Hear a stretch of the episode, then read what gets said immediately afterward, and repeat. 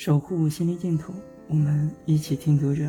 这里是读者电台，我是主播乐活满记。每晚九点，欢迎收听。此刻，我在美丽的北京向您问好。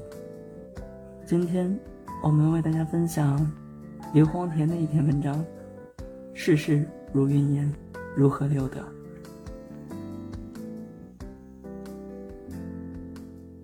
秋阴不散，双飞晚，留得枯荷听雨声，是李商隐的不朽的诗句。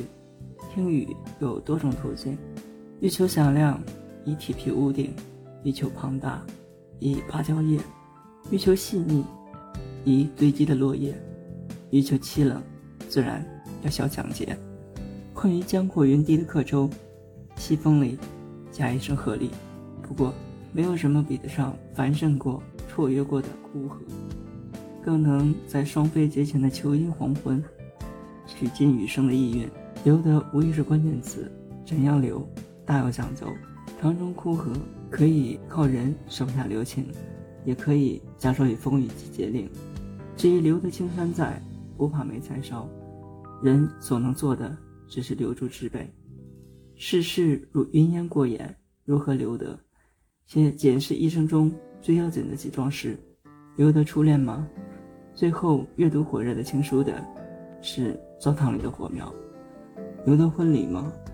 如果那个年代的照相机和北林胶片的质量上乘，镜框和家庭照相册里还能侥幸存下婚纱照；如果当年的夹克还在，也许还能留得住襁褓中儿女的奶香；如果火车站的月台还在，也许还能留得住父亲从即将开行的港九直通车上跳下的姿态。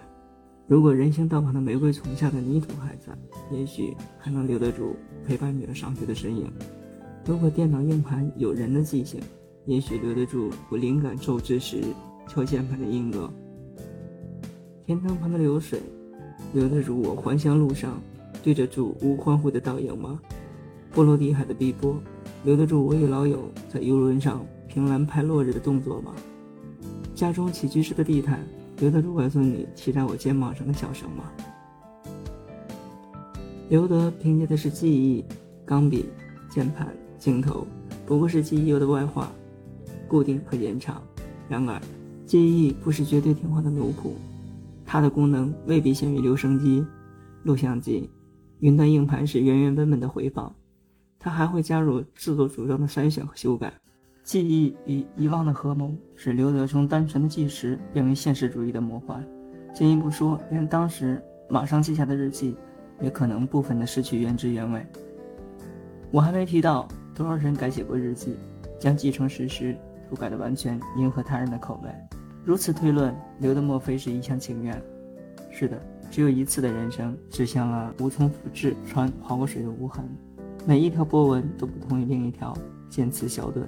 而后浪随之，无论是刻意所为还是自然发生，所有的经历都在记忆里分门别类的一一排列。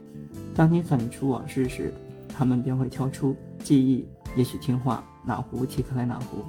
你悲叹人生易老，他想以落花流水流逝。